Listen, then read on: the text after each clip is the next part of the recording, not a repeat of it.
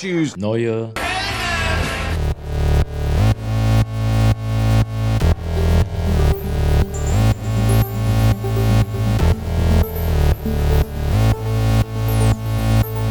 Neue Helden. Mit Jorik und Andi. Tja, neue Helden sind wir wieder zurück mit Jorik und Yoshi. Hallo Yoshi. Wurde ich jetzt ersetzt, Jorik? Achso, oh, hä? Bist du wieder da? Ich bin wieder da. Ich hatte dich eigentlich ersetzt. Oh, das ist hart. Super Gag. Krasser Gag, krasser Einstieg. Ja, ja. Ähm. Nein, also alles wieder beim Alten. Kommt alle runter. Genau. Andi ist doch, doch Andi, ich hab, Andi ist doch, doch, doch noch da. Es gibt, ja, es gibt quasi nichts Neues bei uns. Alles ist beim Alten. Und darum geht's heute auch. Im Westen nichts Neues. Die Netflix-Verfilmung. Aber es ist nicht all quiet hier im Podcast. Denn Nee. wir reden. Wir reden. Genau, der englische Willkommen in Titel euren ist Ohren. auch noch mit dabei. Wer ist dabei? Der englische Titel. Achso, der er. Ja, klar. Ja, das war große Verwirrung auch hier, ne? Bei solch, solch international. Man geht ja immer davon aus, wenn etwas international bekannt ist, dann ist es natürlich aus den USA oder aus Großbritannien. Aber nicht aus meistens. Deutschland. Ja. Aber ich meine, wenn es auf einem deutschen Buch basiert, Naja, nachdem es irgendwie zwei nicht-deutsche Verfilmungen schon davon gab, da hat man sich jetzt gedacht, naja, machen wir vielleicht auch mal. Ja, Aber es ist eine Netflix-Produktion trotzdem, oder? genau, es ist eine Netflix-Produktion. Ja. Ich bin in den Details gar nicht, äh, gar nicht so arg Nee. drin, irgendwie in, den- den Hintergründen. Ich habe einfach mal den Film angemacht und ihn, ihn geguckt. Muss ja auch mal sein. Ja, wollen wir noch ein bisschen über was anderes sprechen? Oder ja, ja, ja, ja. Lass uns noch mal. Ich will nicht über diesen Film reden, um Gottes Willen. Nein, ja, wie geht's? Wir haben uns, äh, ja, es kommt wir sind eigentlich eine Woche erst her, dass wir die letzte Aufnahme hatten. Aber wir haben einfach letzte Woche zwei komplette Folgen veröffentlicht. Das ist doch der Wahnsinn, oder? Das ist halt verrückt. Das ist die volle Power. Ja, ich hatte äh, eine, einen wilden Ausflug ins, Neue, ins Neuland quasi. Ich hab, ähm, hab dich wenigstens für eine Folge mal kurz ersetzt und hab mir Yoshi dazu geholt. Das war, eine, das war eine schöne Aufnahme. Das war sehr, sehr witzig. Wir haben über Triangle of Sadness geredet. Und ähm, ja, wie, wie nicht anders äh, als bei uns hat das auch ja, so semi gut geklappt. Also wir haben es irgendwann dann doch geschafft, aber äh, die zwei Stunden sind dann eben auch gefüllt mit ganzer Menge Nonsens gewesen. Aber es hat sehr viel Spaß gemacht. Es gehört auch dazu, da wissen die Leute auch, was sie bekommen hier. Ja, Bisschen Nonsens. Dahingehend hat sich nichts verändert. Ja. Aber es war auf jeden Fall war es spannend. Es hat sich halt auch eigentlich, ich meine, Yoshi war schon so oft im Gast bei uns. Allah. Das, äh, jetzt, Das war aber jetzt aber mal auch mal Timing on point, oder? das ist ja jetzt aber Das wirklich ist ja absurd gerade. Das hast du doch geplant, oder? Na, das null. Was? Ja, okay, Yoshi ist noch in unserem Discord drin, muss man dazu sagen. Ich sehe, hier sind generell noch ein paar Leute drin irgendwie. Aber, ähm, Denkst du, Ja, der hat das- uns die ganze Zeit zugehört gerade und jetzt sein Stichwort gehört oder war das reiner Zufall? Das nee, der ist, er ist gerade gejoint, weil sonst hätte man ja den, äh, sonst, ich habe ja den, den, man hat ja noch gehört, wie er reingekommen ist. Alter, das ist halt einfach perfect Timing. Das, ist, ja halt- wirklich, ja, sehr, sehr wichtig. Das glaubt, das glaubt uns doch auch jetzt wieder niemand in der Folge, dass das nicht äh, instruiert gewesen wäre. Aber ja, Yoshi ist gerade kurz in unseren Discord-Server reingeplatzt, Geil. als wir von ihm geredet haben. Das Ja, ist sehr ja schön. absurd. Okay, Ja, vielleicht wird er jetzt ein, äh, ein stetiger Sidekick einfach bei uns. genau. Er platzt immer mal rein in jede Folge. Ja, das ist ja, da Ja. bin ich ja jetzt komplett überfordert. Ich bin auch ein bisschen perplex. Ja, also es war eine sehr schöne Folge. Hört euch das äh, gerne mal an, wenn ihr mal hören wollt, wie ich mit jemand anderem rede. Hm. Und vor allem Triangle of Sadness ist auch einfach ein, ein ähm, ja, besonderer Film gewesen. Wir sind aber spoilerfrei geblieben bis, bis, bis kurz vor Schluss. Also man kann da kann, kann sich das auch ohne den Film geguckt zu haben gut reinziehen. Das ist doch sehr schön. So absurd wie der Film ist, so absurd vielleicht auch die Folge, ja. Mir ist übrigens aufgefallen, dass wir letzt, also vorletzte Folge, ja, äh, ich wollte noch den Spoiler-Teil zu Dawn Dory Darling machen. Ja, das ist mir auch später aufgefallen, dass Ja. wir da nicht drüber geredet haben mehr, aber Vielleicht kriegen wir es am Ende dieser Folge hin. Hat jetzt zwar thematisch nicht mehr viel damit zu tun, aber. ja, wir Ja. können noch mal kurz auf ein paar Sachen eingehen. genau, ja. ja, ich kann ähm, von See How They Run noch äh, erzählen. Das war ja ein, ein Film, der irgendwie so ein bisschen im, Ähm, nee, wollte ich gar nicht. Wollte ich nächste Woche von erzählen. Ja, never mind. Mache ich nächste Woche. Okay. ich wollte gerade sagen, der so ein bisschen in dem Amsterdam-Vibe irgendwie mitgeschwommen ist, aber wir reden ja jetzt gar nicht über Amsterdam. Genau. Ja, dann reden wir doch nächste Woche darüber. Ja. Ich habe Here ja. Than Run jedenfalls noch gesehen, ja. Das, äh, Sehr schön. Das, da, ich war wieder viel äh, im Zuge der Festivals, aber da haben wir ja schon auch mal drüber gesprochen, dass da vielleicht nochmal eine extra Folge kommt. Genau. Äh, Im ah. Kino, aber einen Film kann ich da hervor, hervorheben nochmal, weil ich wirklich wahnsinnig begeistert war. Hm. Der Film heißt Zä Jefla, Easy mhm. Going. Mhm. Ich glaube, ich hoffe, das ist richtig ausgesprochen. Also es ist schwedisch, das Zä Jefla. Und es übersetzt ins Englische heißt der So Dame Easy Going. Okay. Und eine deutsche Übersetzung gibt es noch nicht. Der Film soll aber, und ich hatte erst, ich habe den Film gesehen, habe so gedacht, ach, schade, dass der nirgendwo verfügbar ist und dass der halt ja auch nicht in den Kinos läuft, weil er halt im Zuge von einem Festival gelaufen ist. Mhm. Aber er kommt an äh, Anfang Januar, 12. Januar, glaube ich, in die Kinos. Da bin ich sehr erfreut drüber, weil ich den, äh, ja, er hat mich komplett abgeholt. Der war einfach stark. War total stark, ja. Geht um eine, ähm, eine Schülerin, in Schweden, die äh, unter ADHS leidet und ihre Tabletten nicht, also ihre Ritalin-Tabletten ähm, zu Beginn des Films gehen sie ihr quasi aus und die haben relativ wenig Geld und sie kann sich das äh, nicht leisten, neue zu kaufen. Mhm. Äh, struggelt auch ein bisschen mit ihrem Vater, der Depressionen hat, weil die Mutter verstorben ist und so. Und sie lernt ein, eine Mitschülerin quasi von ihr kennen. Also die sind so, keine Ahnung, die sind vielleicht 18, 19, die Charaktere. Mhm. So, ähm, fast schon ein bisschen zu alt für Schule, aber man, man kennt's. Ähm, und genau, es entwickelt sich irgendwie so ein bisschen eine, eine Love Story und ja, gleichzeitig struggelt sie halt echt extrem ähm, mit ihrer Krankheit. Und diese beiden Figuren, also die, die Schauspielerin, das sagt natürlich jetzt niemandem was, weil die komplett unbekannt sind. Also es ist einmal, ähm, jetzt muss ich mal gucken, Nikki Hanseblatt und Melina Bennett Paukonnen. Mhm die könnte auch bei Dune mitspielen mit dem Namen. Ähm, die Harkonnen. die sind so charismatisch, fand ich. Und die war, die war wirklich gut, gut geschrieben und wahnsinnig schön gespielt und oh ja, auch super, super geil inszeniert. Äh, Christopher Sandler hat den Film gemacht, mir auch absolut unbekannt. Mhm. Ähm, total geil, geil geschnitten, geile Ideen, auch visuell äh, drin. Super Musik, hab seitdem ein neues Lieblingslied aktuell was ich äh, auf und ab höre.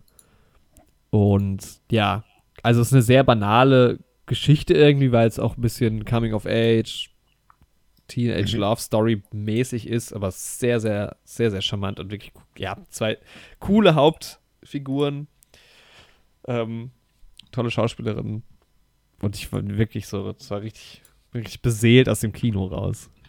Da freue ich mich drauf. Aber, klingt ja, doch gut. Ich hoffe, inständig, dass, dass wir den dann im Januar vielleicht im Kino. Ich habe ihn auch schon mal in unsere, in unsere Timetable eingetragen, frech. Ja, cool. Ja, Kann man doch auf jeden Fall mal machen. Januar ist Platz. Ja, der war richtig, richtig schön. Das war toll. Ja. Ja, auch immer ein großes Thema, ne? Diese ganze Ritalin-Nummer und so. Ja, ich fand's, ähm, das ist, glaube ich, auch super kontrovers. Äh, also ich kenne auch einen guten Freund, der damit echt negative Erfahrungen gemacht hat. So. Ja, sehr viele Leute haben damit negative Erfahrungen ja, ich gemacht. Ja, ja, auf jeden Fall. Ich weiß es aber nur persönlich von einer Person. Okay, ja. Ähm, mit dem ich habe mich hab mit ihm auch drüber unterhalten dann nochmal.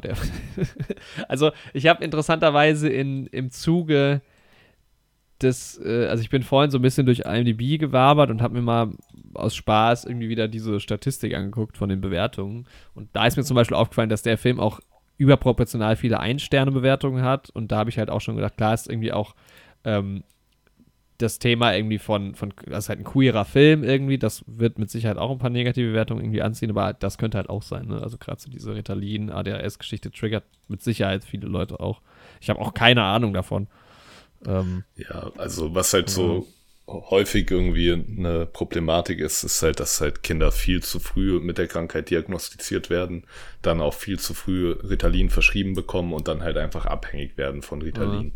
Einfach weil sich halt keine Zeit für Leute genommen wird. Also es kommt halt häufig vor, dass ein Kind einfach bisschen lebhaft ist, was ja. für ein Kind nicht unnormal ist.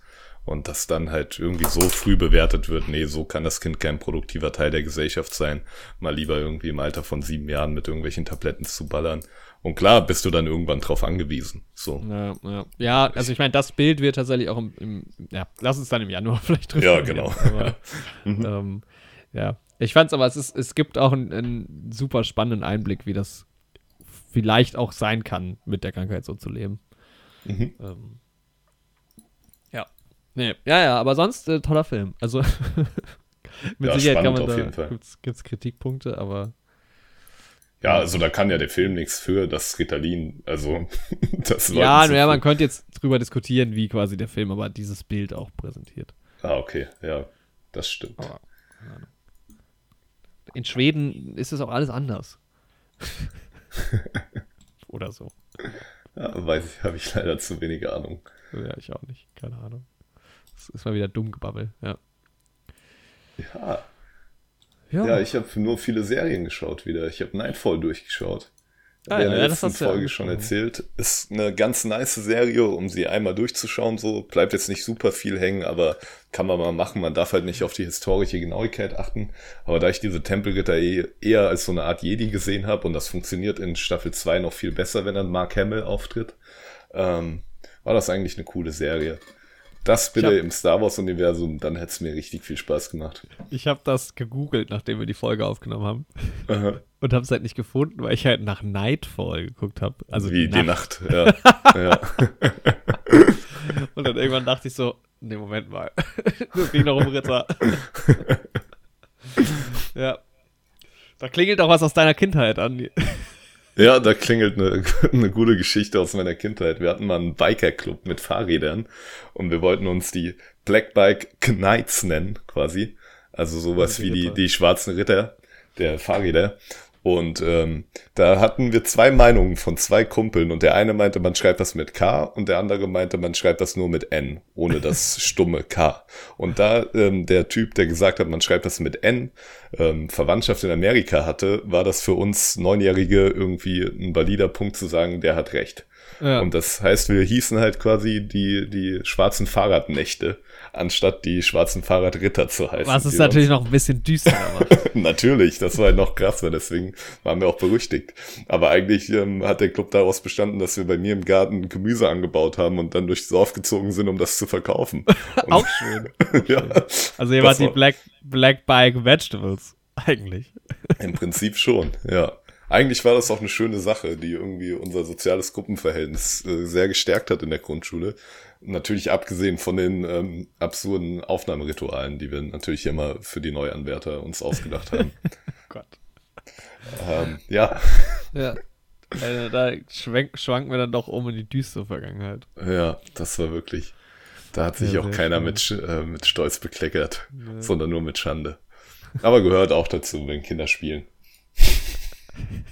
Gott, oh Gott, oh Gott. Ja, ich habe, äh, was habe ich geguckt? Ich habe Star Wars 7 geguckt, nichts Besonderes ah. soweit. Ein paar Festivalfilme noch gesehen. Ich habe ähm, serienmäßig, ich habe Andor jetzt tatsächlich mal eine Chance gegeben. Ey, schon wieder Disney Plus, ne? Ich habe Andor vor ein paar Wochen angefangen und habe dann irgendwann aufgehört, die Folge, weil ich irgendwie keinen Nerv dazu hatte. Ich mochte die erste Folge auch nicht so gern und dachte, ich hätte mittendrin aufgehört. Und dann habe ich gestern weitergeschaut und habe ich halt so eine Minute vor Schluss aufgehört, weil halt ja nachdem die Serie vorbei ist, immer noch so unfassbar lange Abspannen kommt. Also immer noch ja. so sieben Minuten oder so. Weil halt irgendwie noch aus allen Ländern die Synchronsprecher und sowas drin sind. Ja, klassische Disney Plus Nummer. Das fand ich sehr witzig. Ja, die Folgen sind ja nur eine halbe Stunde lang. Das verändert schon wieder alles irgendwie. Ich dachte, es wären halt immer so, so 50 Minuten Brecher oder 45 oder was. Nee, nee, das ist das ganz ist angenehm. Relativ, relativ easy zu snacken, ja. Das haben wir ja. jetzt angefangen. Jetzt doch weitergemacht. Und ansonsten, ich gucke wieder Rick and Morty. Mhm. Aber auch da soweit nichts Besonderes. Habe jetzt keine besondere Neuentdeckung gemacht. Bei welcher Staffel bist du bei Rick and Morty? Ich habe angefangen mit 1 wieder. Ah, okay. Ja. Ich habe ja, hab gedacht, wenn ich schon jetzt, also ich wollte halt dann ja. ab drei weiter gucken, habe gedacht, pff, das ist so, das kannst du richtig gut snacken. Ich gucke das immer in der Bahn aktuell. Ja, äh, ich schaue auch die Serien meistens in der Bahn. Aber ähm, ja, Rick and Morty, ich würde wahrscheinlich, wenn ich wieder anfange, bei Staffel 3 anfangen, weil ich 1 und 2 halt ziemlich auswendig kenne und so. Ja. Aber ja, kann ich voll verstehen so. Ich habe gehört, ich hab, es soll ähm, dann wieder besser werden hinten raus, jetzt bei den aktuellsten Folgen. Ja, habe ich auch gehört, deswegen will ich auch wieder anfangen. Staffel ja. 3 hat mir schon nicht ganz so gut gefallen und Staffel 4 also, habe ich irgendwie gar keinen Zugang zu gefunden. Mhm weil die sich halt auch in diesem selbstreferenziellen Meta-Humor irgendwie verloren haben und so. Und das war irgendwie, und das geht aktuell so vielen so, das war witziger, als das irgendwie frech war, so, also auch gerade bei Rick and Morty ja. in den ersten Staffeln, aber es ist halt irgendwie kein Schocker mehr und dann äh, haut's einen halt immer aus der Immersion raus, so. Da bin ich halt kein Fan mehr von. Aber damit haben sie wohl ein bisschen aufgehört und ja, ich habe auch eine animierte Serie geschaut, Big Mouse. Ist ja, ja geht ja in eine ähnliche Richtung. Ja ist in Ordnung, ne? Also, es ist nicht meine liebste Adult Animation. Also da würde ich irgendwie F is for Family oder sowas, was aktuell auch in der fünften Staffel ist, immer vorziehen. Mhm. Aber es ist okay. Es ist besser als diese ganzen Prickleberry. Was gibt's noch? Fazar ist jetzt das Neueste und zwischenzeitlich Paradise PD. Das ist wirklich, das, oh, das ist schlimm. Das macht, oh, das tut wirklich weh. Das ist quasi dreimal dieselbe Serie von denselben beiden Showrunnern. Es sind immer dieselben Figuren, es ist immer ungefähr dieselbe Prämisse, nur das Setting ist anders. Geil. Und die haben es geschafft, die Serie zweimal Netflix zu verkaufen. Und die Witze sind das immer 90, 90 Prozent der Witze haben folgende Struktur. Oh, das ist ein scheiß Tag, aber wenigstens regnet es nicht. Und dann fängt es an zu regnen. Ja, ja.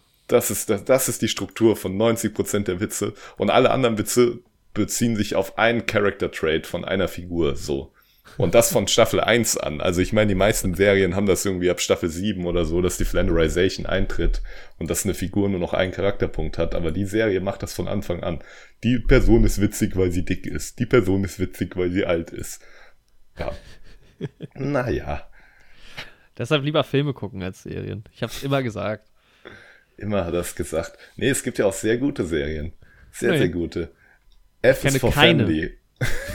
ich habe wieder angefangen, easy weiter zu gucken. Das macht wirklich Spaß. Das ist so schön, weil du immer so einzelne Geschichten hast irgendwie. Da ja, das ist halt auch relativ einfach. Ich bin so, Apropos ich bin schlechte diesen, Jokes. Ich bin Stell dir vor, du beschwerst dich über schlechte Witze und dann machst du so eine Witz. Naja. ja, Moment, aber das ist ja auch, äh, das ist ja auch angebracht in diesem Podcast. Ja. Ah, nee, es ist Dings, ist weiter. Block, äh, nee, nicht Blockbuster, sehe ich gerade, weil es vor mir ist. Äh, Discounter. Die Discounter geht ah. weiter. ja, apropos schlechte Witze. Das ist ja wirklich einfach, die Discounter ist so groß. Hast du das mal geguckt? Nee, nee. Du musst das dir anschauen. Das ist so witzig. Also ich liebe, also ich kann verstehen, wenn man es richtig scheiße findet, aber ich finde es wirklich sehr witzig. Ist das eigentlich die deutsche Antwort auf dieses Supermarket? Äh, ja, ich glaube, das heißt nicht Supermarket, das heißt. Aber ja, ist ja. Ich weiß ehrlich gesagt nicht, ob das wirklich davon inspiriert ist oder ob das nicht zufällig irgendwie das gleiche Setting hat. Ah, okay. Ähm, aber es, ja, es geht schon. kann, man, kann man bestimmt argumentieren, ja. Naja, aber ja, liebe ich, liebe ich. Also, ich habe jetzt erst zwei Folgen geguckt, aber die erste Staffel ist so herrlich blödsinnig dumm. Das macht, das macht Spaß. Und ich habe bei Netflix für mich so ein bisschen diese Shows für mich entdeckt. Also ich bin ja selbst ähm, gerne mal am, am Cocktails machen und an Drinks machen. Und es gibt äh, Ultimate Drink Master. ja, die habe ich auch gesehen, ja. Habe ich, hab ich äh, durchgebinged, war ich super gut, ja.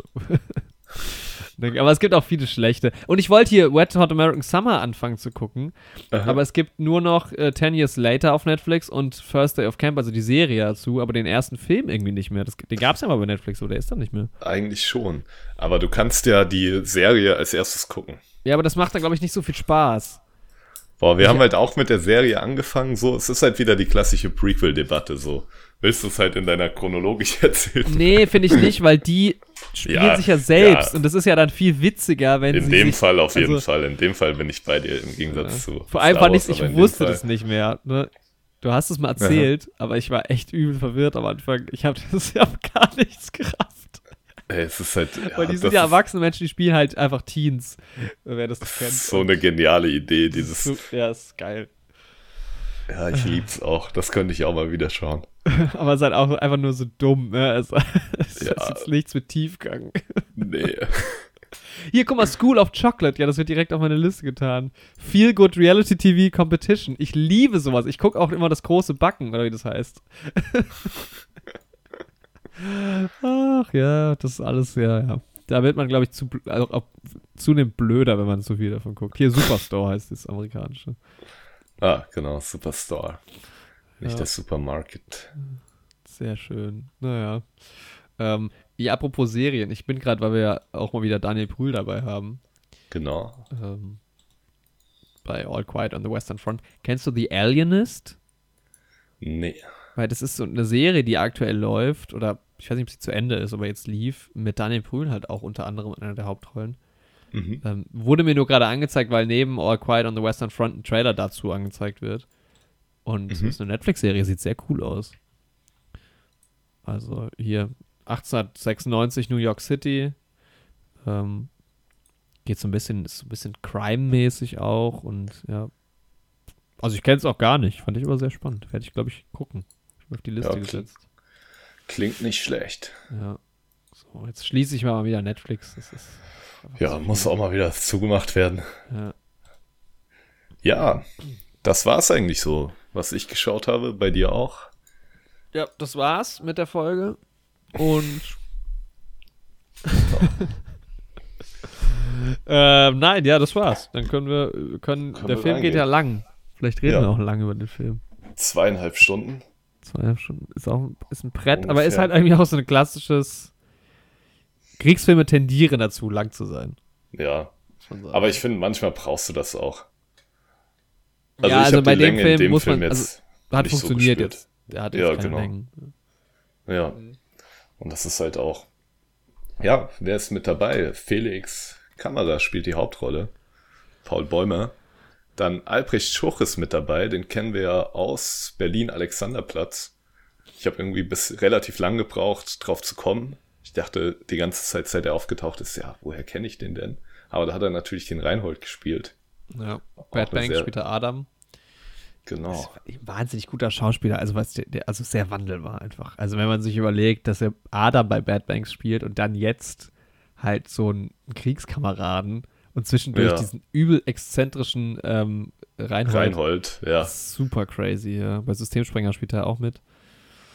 Ist ein cooler Schauspieler. Also ich mag den irgendwie sehr gerne. Ich habe mich dann auch gefreut, dass er da mit dabei war. Ja, ja Daniel super. Brühl, haben wir gerade schon angesprochen, ist mit dabei. Irgendwie habe ich da auch lang gebraucht, ihn zu erkennen, warum auch immer. Also ich dachte irgendwie mhm. ganz am Anfang, okay, die Figur sieht ein bisschen aus wie Daniel Brühl, aber irgendwie hat es in meinem Kopf den Zusammenhang nicht gemacht. Dass der ja, weil er keinen ist. Bösen spielt. Ist, ja, genau, das also stimmt. in Anführungszeichen so. er ist halt nicht evil Daniel. Ich glaube, in deutschen Produktionen spielt Daniel Brühl nette Leute und in amerikanischen ja. spielt er den, den Das ist halt der böse Deutsche, ja, safe. Ja. So ja, große, große deutsche Schauspieler halt auch irgendwie dabei, ne? Also äh, David Striso ist irgendwie auch dabei. Ähm, genau. Wen haben wir noch? Eden Hasanovic, auch eine geile, geile Rolle. Ich habe am Anfang aber die ganze Zeit Albrecht Schuch und Edin Hasanovic verwechselt. Die, die, waren schon ähnlich in dem Film am Anfang zumindest. Ne? Ja, von ja. der Rolle und auch von der, vom Aussehen her. Genau. Halt, weil die genau. haben halt auch beide einen Schnörres gehabt und dann waren die halt auch ja. in den, in den äh, Schützengräben und so auch immer halt dreckig und sowas. Also, dreckig, dann den Helm voll ins Gesicht und so. Ich habe auch irgendwie so ein bisschen gebraucht, bis ich die beiden Rollen voneinander getrennt hatte. Ja, ja. das ging mir auch so. Genau, ja. Aber Aaron ist ja auch, noch. da wird einem halt auch die Individualität genommen in so einem Krieg. Ja, ja, ist irgendwie hat das natürlich irgendwie auch gut übertragen. Adrian Grünewald, Moritz Klaus, waren noch so Main, Main Characters. Mhm. Ja, ist ein, ist ein äh, Film, der im Krieg, im Ersten Weltkrieg spielt. Es gibt quasi keine weiblichen Hauptrollen. Ja. Tatsächlich, ja. Und ja, gab wenige Soldatinnen, also ich glaube im deutschen Militär überhaupt keine im Ersten Weltkrieg. Halt nicht. Ja. ja. Genau. Ja, er basiert auf ähm, dem Buch von 1928 Im Westen nichts Neues. Was ich Hast jetzt auch gelesen? Ich werde es jetzt lesen. Meine Echt? Mutter, ich habe den Film mit meiner Mutter zusammengeschaut und sie hat mir danach das Buch nach oben gebracht in die Wohnung. Und ja, ich denke, ich werde es auf jeden Fall mal lesen, weil es halt auch, glaube ich, eine sehr gute Inspiration ist für meine Geschichten, die ich schreibe. Mhm. Ähm, ja, ist ja, ja, irgendwie so ein ähm, also ich habe auch die Filme nie gesehen. Ich glaube von 1930 gibt es den ersten und dann haben sie es irgendwie in den 70ern nochmal gemacht. Genau. Ähm, aber es ist halt so ein Titel, der super bekannt ist. Also ob es jetzt vom ja. Buch kommt oder halt von diesen Filmen, aber ja. im Westen nichts Neues. Ja, wir hatten ja letzte Folge schon mal drüber geredet. Es war dann tatsächlich vor allem der Film aus den 30ern, der dann überall so bekannt war. Ja. Erich Maria, wie heißt, ich kann den Nachnamen von dem Mann nicht aussprechen, hat den geschrieben. Den Roman, Aber, den Originalroman. Ja. Ähm, Remarque. Erich Maria Remarque. So spreche ich es jetzt einfach aus. Das ist ein französisch anmutender Nachname. Aber ja, auch ein Mann, der quasi den Ersten Weltkrieg selbst miterlebt hat an der Front. Auch so ein bisschen das halt dann halb autobiografisch aufarbeitet. Und der schon sehr erfolgreich war. 1928 ist das Buch rausgekommen. Hat halt wahrscheinlich auch vielen Leuten damals schon aus der Seele gesprochen. Wurde dann natürlich ähm, im Dritten Reich verboten. Mhm. Aber kam dann ja nach Ende des Dritten Reiches halt auch wieder zu neuem Erfolg, sowohl in Ostdeutschland als auch in Westdeutschland, wie auch sowohl in den USA als auch in der Sowjetunion. Also es wurde halt wirklich in viele Sprachen übersetzt und hat sich sehr großer Beliebtheit erfreut. Und der Film von 1930 auch. Ja. Ja, spannend, wusste ich gar nicht, dass er da auch äh, eingezogen war im Ersten Weltkrieg. Ja.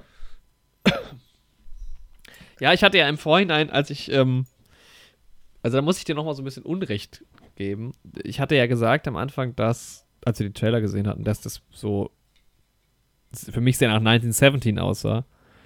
Woraufhin du meintest, na, ist halt ein Erster Weltkriegsfilm. Aber ich fand dann doch, dass er im, dass der Film sich schon ab unterschieden hat. Also ich fand, der Trailer sah anders aus als der Film. So von, vom ja, aber inwiefern gibst du mir damit jetzt Unrecht? Also ich hatte den Film ja zu dem Zeitpunkt auch noch nicht Nee, weil gesehen. du meintest, was will man halt machen im, im, bei so einem Setting. Aber ich finde schon, dass es sich unterscheiden kann. Ja, klar unterscheidet er sich jetzt auch inhaltlich und auch vom Schnitt und sowas, aber so die Schützengräben und sowas sehen natürlich aus wie bei 1917. Oder auch jetzt aktuell wie ähm, in dem neuesten Kingsman-Film. Also. Ja, aber das meinte ich nicht, weil, also, ne, der Kingsman-Film overall hat jetzt mit 1917 relativ wenig gemein. Ja, natürlich, aber ich rede ja, ich habe ja von der Ausstattung, äh, der Farbwahl und ähm, dem Kostüm geredet. Ja, ja, aber der Film der bezieht sich ja eben, und das, aber dann, das meinte ich halt, weißt du? Also 1917 spielt halt ausschließlich in, auf dem auf dem Schlachtfeld. Ja, ja, ja, klar, bei mir ging es ja nur um die Optik von diesem Schlachtfeld. Ja. Also da kannst du halt nicht viel anders machen, wenn du das halbwegs historisch getreu machen willst. Nee, nee das natürlich nicht. Nee. Aber das hat ja der Film da tatsächlich gar nicht so, also natürlich schon auch zum großen Teil, aber ähm, nicht ausschließlich bedient. Und ich hatte aber halt irgendwie den Eindruck rein vom Trailer am Anfang, dass das sich halt, dass mir, dass quasi eine 1917-Geschichte erzählt wird. Ach so, ja, dann haben wir da aber aneinander vorbeigeredet. Ja, das, also ja, mir okay. ging es halt um die Optik vom Ersten Weltkrieg. So. Ja. Du meinst von der Schlacht an sich, jetzt nicht generell von.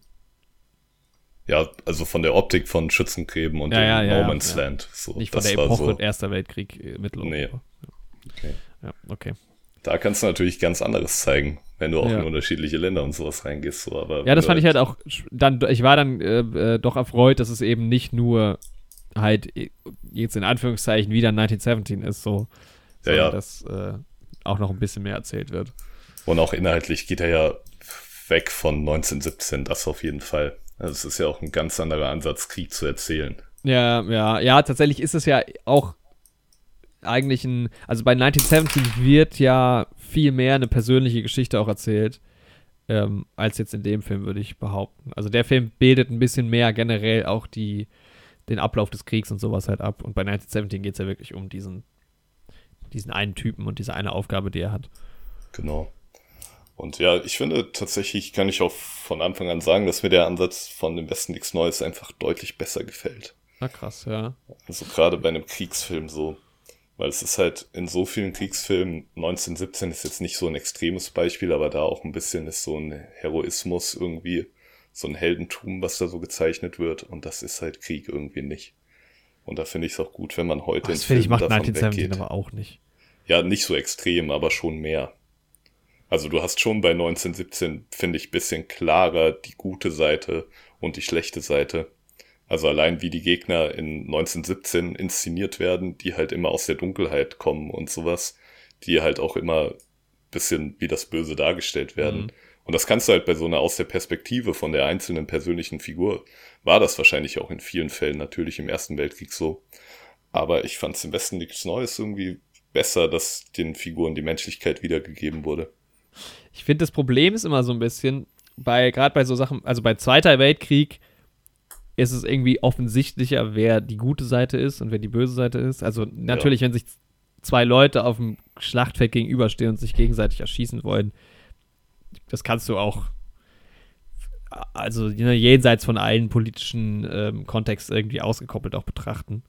Ähm, und da verfolgen die Leute ja auch keine politische Agenda mehr, die kämpfen ums Überleben im Endeffekt. Ja, das hat genau. der Film jetzt auch super, super gut irgendwie gezeigt. Ja. Aber beim Ersten Weltkrieg ist es immer so, ich finde es für mich persönlich schwerer einzuschätzen, ob das so ein, also klar, natürlich, ne, Deutschland hat auch da den Angriffskrieg, Angriffskrieg geführt und im, im Endeffekt hat sich Frankreich verteidigt, so. Ähm, ja. Aber das Von daher, ist ja allgemein bekannt, dass das Aufrüsten vor allem in Großbritannien und Deutschland, aber auch in Russland überall stattgefunden hat. Ja, also ja. diese also Erschießung halt, dieses Kronprinzens in Sarajevo ist ja dieser, was immer so, oh, dann ist es losgegangen und so, aber da ja, hat man gut. ja auch diese klassische Pulverfass-Symbolik. Also ganz Europa war auf den Krieg vorbereitet. Es ging um Streitpunkte in der Kolonialpolitik. Es ging um ideologische Streitpunkte. Es ging um Macht im Endeffekt. Ja, man und kommt halt immer in diese Denke rein, finde ich. Ich weiß nicht, ob das ein deutsches Ding ist oder so, aber für mich ist das dann immer so, ja, natürlich sind die Deutschen auf jeden Fall die Böseren im Krieg. Also das, ne? dass ja, jetzt die, die Franzosen jetzt auch nicht oder die, die, die, die Soldaten oder die, sagen wir mal, eigentlich ja eher die Offiziere. Ja, ähm, und das ist ja genau mein Punkt. Also im Endeffekt ist es halt Kämpfen auf jeder Seite halt Leute, die durch irgendeine Ideologie halt dadurch gebracht mhm. wurden, halt ähm, so weit zu gehen, andere zu töten. Und ähm, ja, jeder, der halt versucht, von sowas wie Krieg zu profitieren, ist halt moralisch fragwürdig, unabhängig von Nationalität oder Ideologie. Ja, aber ich finde, im Zweiten Weltkrieg ist es nochmal irgendwie eine andere Situation. Also. Ja, also ich, im Zweiten Weltkrieg ist halt diese, ist halt allein schon die Ideologie von den Deutschen und vom Nationalsozialismus halt komplett unmoralisch und sowas. Und der Angriffskrieg kommt halt noch dazu. Und da ist es halt ganz klar, dass da Deutschland aufgehalten werden musste, so. Ja. Aber trotzdem sind ja die Leute, die in den Schützengräben auf beiden Seiten kämpfen, halt nur Leute, größtenteils Leute, die halt auch wieder durch Propaganda und sowas dazu gebracht wurden. Und ich finde es halt immer gefährlicher, irgendeine Seite einfach nur als böse darzustellen, als diese Menschlichkeit im Vordergrund zu rufen, weil du halt, wenn du die Person immer noch als Mensch zeigst, hast du für mich, finde ich, eher den Warneffekt, dass sowas jederzeit wieder passieren ja. kann, wenn du nicht darauf achtest, als wenn du einfach sagst, das sind jetzt die Guten und das sind jetzt die Bösen. Und das hat halt im Westen nichts Neues halt für mich einfach deutlich besser gemacht als viele andere Kriegsfilme, die ich bisher gesehen ja. habe. Ja, also da, als viele andere sowieso.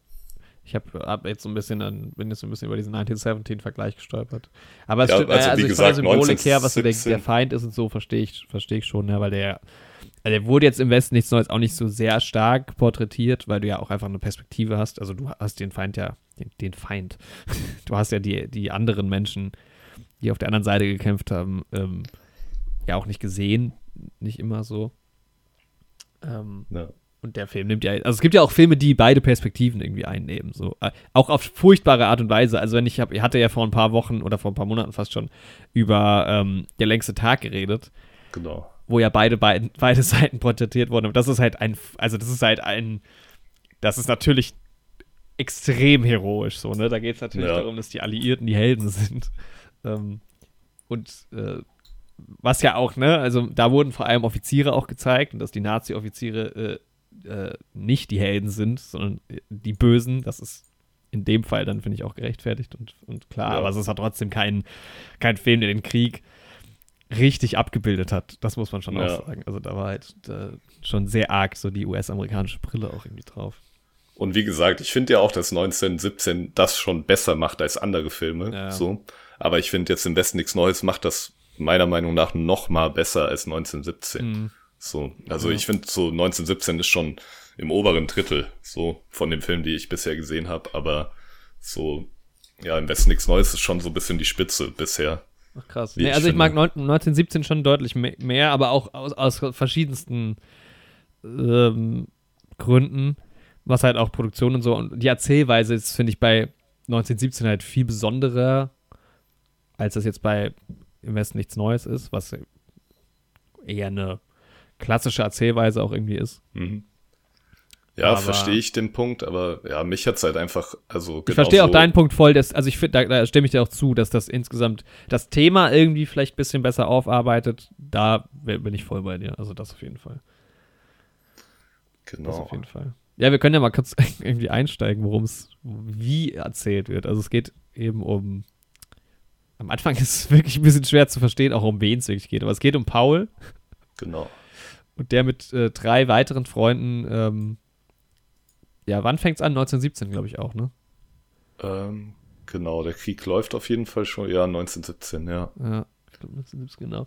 Äh, mit seinen, ja, vier Schul- oder Studienfreunden, ich weiß gar nicht, wie alt Genau, ich glaube, auf dem Gymnasium sind die noch, die haben gerade mhm. ihr Abi gemacht. Also später wird über das Abi geredet, also ihr Abitur.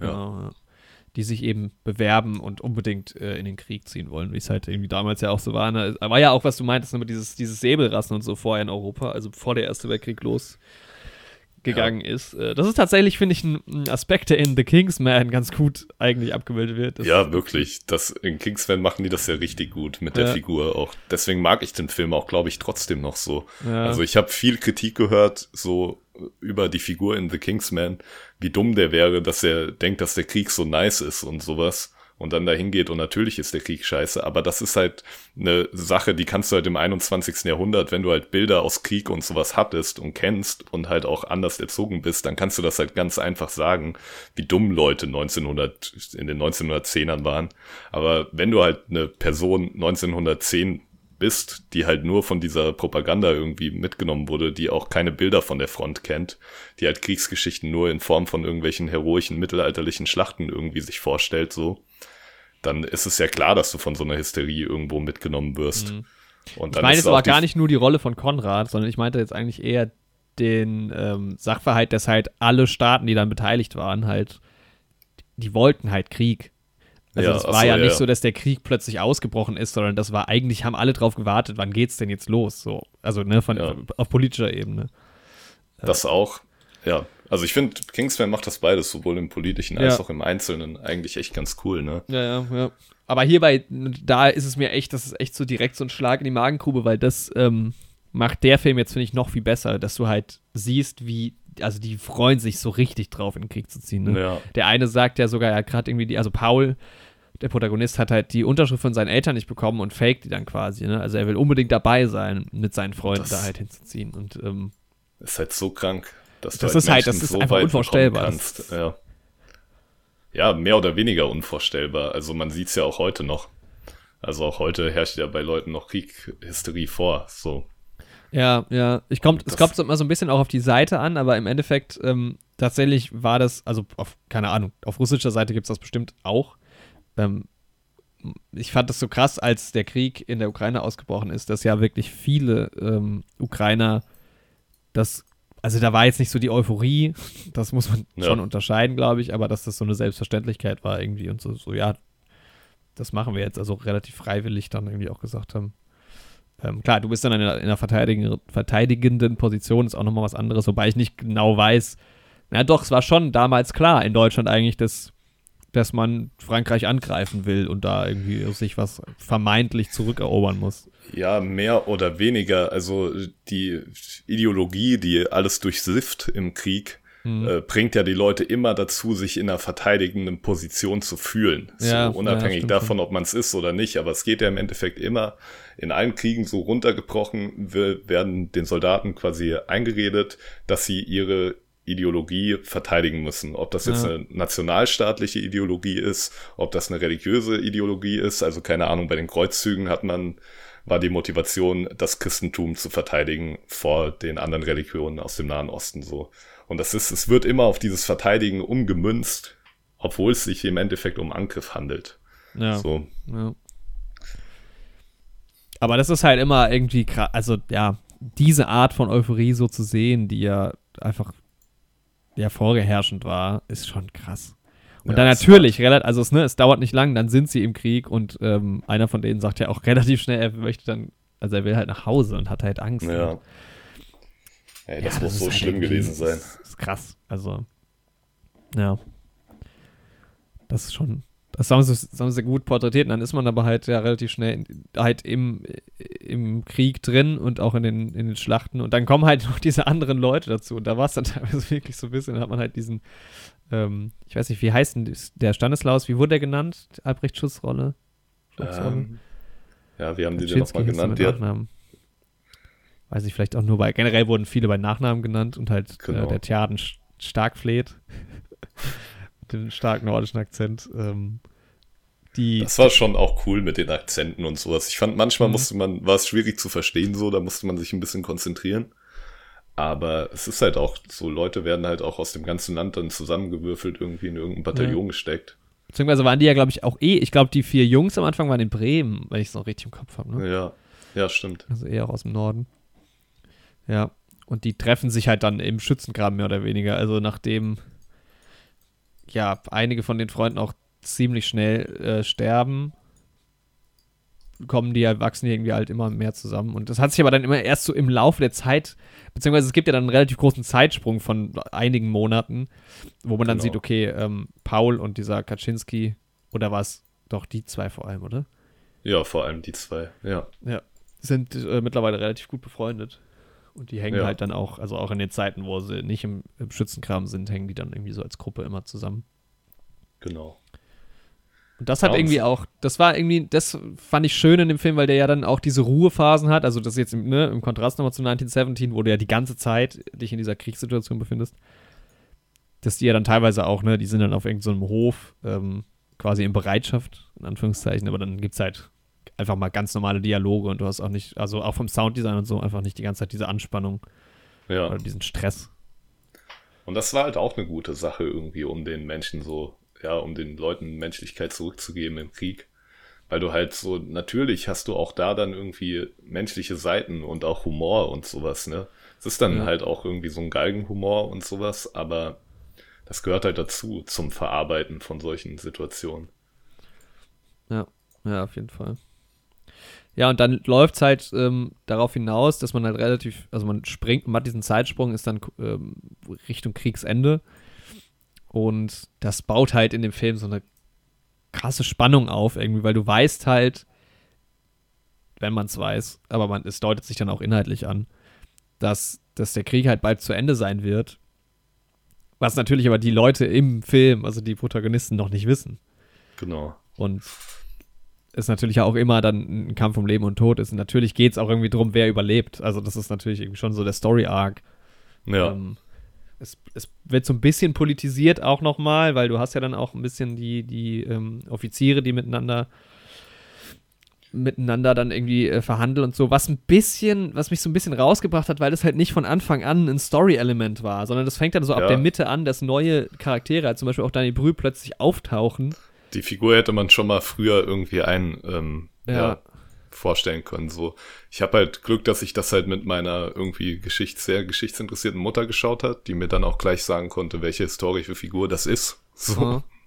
Die da jetzt von Daniel Brühl verkörpert wird. Der sieht halt auch der tatsächlichen Person ähm, sehr ähnlich, diesem Matthias Erzberger. Ähm, mhm. Ja, deswegen war ich da ein bisschen mehr drin, aber das stimmt schon. Das kommt irgendwie, das ist ja jetzt auch keine Figur, die auf jeden Fall jeder gleich kennt. So, wie wenn da jetzt irgendwie einen also Hitler gab es jetzt zu der Zeit noch nicht, aber wenn jetzt Kaiser Wilhelm irgendwie aufgetaucht wäre oder sowas, das hätte man ja dann schon eher direkt erkannt. Ja. Aber, ja. Ja, und vor allem nehmen ja immer, es gibt ja noch diesen anderen. Ist es der, nee, von Brixdorf, mit dem ist doch General Friedrichs ist es, oder? Der genau. die ganze Zeit in seiner, in seiner Festung quasi ja. äh, steht, sitzt. Der Aber hat ja am Ende richtig, richtig viel Screentime und ja. Da verschiebt sich das von der Erzählweise so ein bisschen. Und ich finde das eigentlich schön, weil ähm, Matthias Erzberger fährt irgendwann mitten im Film auch mal quasi an dem Schauplatz von den anderen vorbei. Die interagieren aber nicht. Ja, das finde genau. ich eigentlich schön, dass man so merkt, okay, der ist da auch und da hast du dann so ein bisschen den Connection Point. Aber genau, das hätte irgendwie alles ein bisschen früher stattfinden müssen damit das noch ja. ein bisschen cooler gewesen wäre. Also, weil du hast am Anfang ja wirklich nur diese Jungs und den Schützenkram und so und dann plötzlich irgendwann gibt es eine ganz andere Erzählebene noch. Das stimmt. Aber an und für sich fand ich den Kontrast halt schon ziemlich cool, irgendwie ja. zwischen den beiden ja. Situationen. Sie irgendwie, wie sie sich darüber beschweren, dass irgendwie die Croissants nicht mehr knusprig genug sind, so.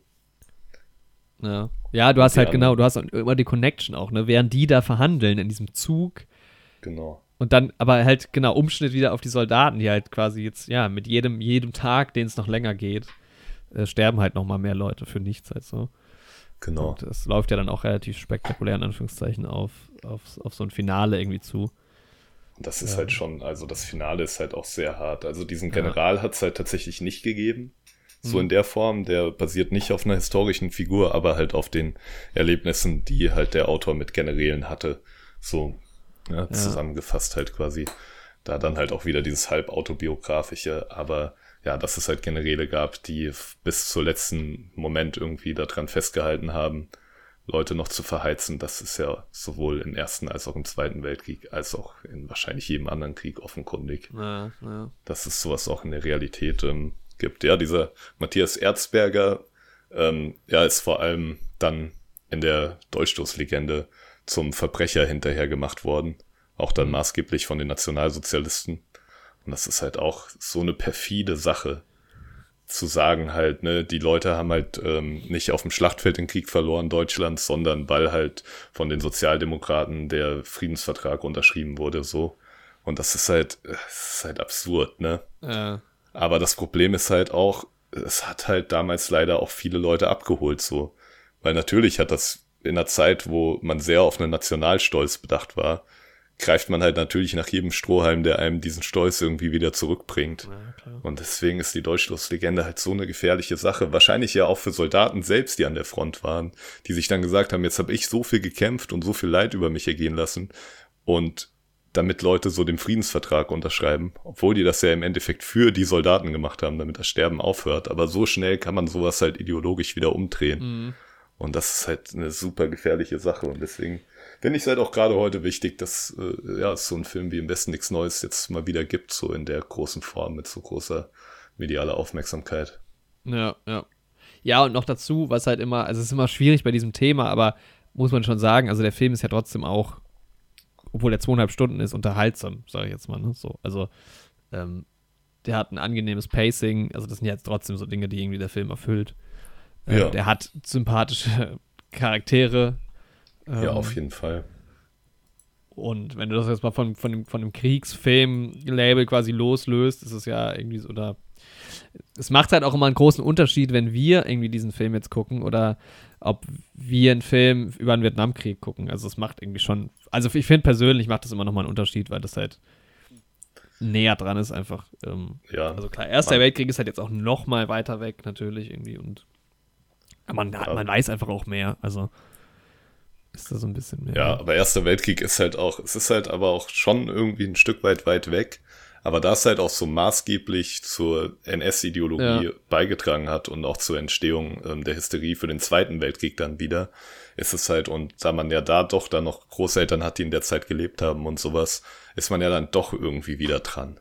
Im Gegensatz ja. zum Vietnamkrieg, wo ich jetzt halt überhaupt. Ja, vor allem hast du ja eine ganz andere Verantwortung. Also natürlich kannst du irgendwie so die Menschheit an sich hat natürlich irgendwie da, dahingehend auch eine Verantwortung, aber man hat irgendwie ja rein von der Thematik jetzt eine andere Verantwortung, was jetzt irgendwie Ersten, Zweiten Weltkrieg angeht oder was Vietnamkrieg angeht. So. Ähm. Ja, ist halt, ne, wie du schon sagst, wie man sieht, ob man sich jetzt als Deutscher oder als Mensch betrachtet. So. Also, ja. ja. Aber genau, dann hat man in Deutschland auf jeden Fall, ja, sollte man eher das auch verarbeiten als einen Krieg, wo man nicht dran beteiligt war. So. Ja. Wobei ich jetzt dieses nicht am Vietnamkrieg beteiligt, habe ich jetzt so salopp gesagt. Weiß ich nicht, ob Deutschland da irgendwelche Waffen geliefert hat oder sowas. Ja, das ist ja dann wieder also, nochmal. Ja, ja, das stimmt natürlich auch.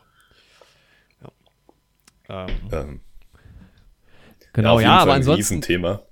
Hä? Ein Riesenthema halt auch. Was man natürlich jetzt auch leider nicht abgehandelt bekommt in so einem Podcast. Nee, also das soll ja auch um den Film gehen im Endeffekt. Genau. Da gibt es ja auch noch ein paar andere Sachen, ne? Also wenn man mal hier übers Handwerk redet. Also, ähm, super gut produziert. Also das finde ich ja, deshalb gucke ich Kriegsfilme auch so gerne, weil die, wie ich, also ich empfinde das so immer einen anderen produktionellen Standard irgendwie nochmal haben. Klar, das sind immer ja. Ausstattungsfilme auch einfach. Äh, das bietet dir natürlich auch eine andere, eine andere Fläche, um, um das irgendwie zu machen. Ja. Also auch was Kostüme und so und Maske und sowas. Ja, auf jeden super, Fall. Super genial. Übertrieben ähm, gut. Und auch ja. die Sets und so und ja, man lässt sich da oft, glaube ich, dann auch nochmal irgendwie neue Sachen einfallen, ähm, wie Sachen gedreht werden und so. Und ja, haben sie schon. Also ich hatte, es gab so ein paar Sachen tatsächlich, wo ich so gedacht habe, hm, das mhm. ist jetzt schon wieder so sehr künstlich, hätte man das jetzt auch in der Art und Weise gebraucht, diese Bilder. Das nimmt, ja. finde ich, gerade bei so einem Film manchmal so ein bisschen dann die Wirkung.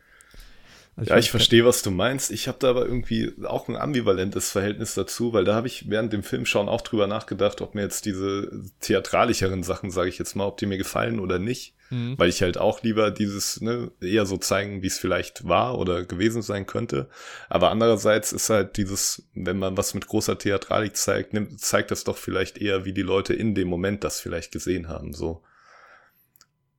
Also ne, wenn du dann selbst in so einem Schützenkram liegst, wirken halt auch Sachen vielleicht mal irgendwie größer oder ich weiß es nicht, ne, weil ich noch nie da war. Aber deswegen, ich habe da so ein, ja, ich kann beidem irgendwie was abgewinnen im Kontext ja. zu diesem Thema so. Ich habe das jetzt auch gar nicht, also auf inhaltlicher Ebene finde ich das auch, also man muss ja auch, es, es hat ja auch eine Ästhetik irgendwie, ne? Mhm. Also so Theatralik hat ja auch, bietet ja auch irgendwie, ja, Grund oder irgendwie Fläche zu einer, zu einer besonderen Ästhetik, die du dann mit erzählen kannst.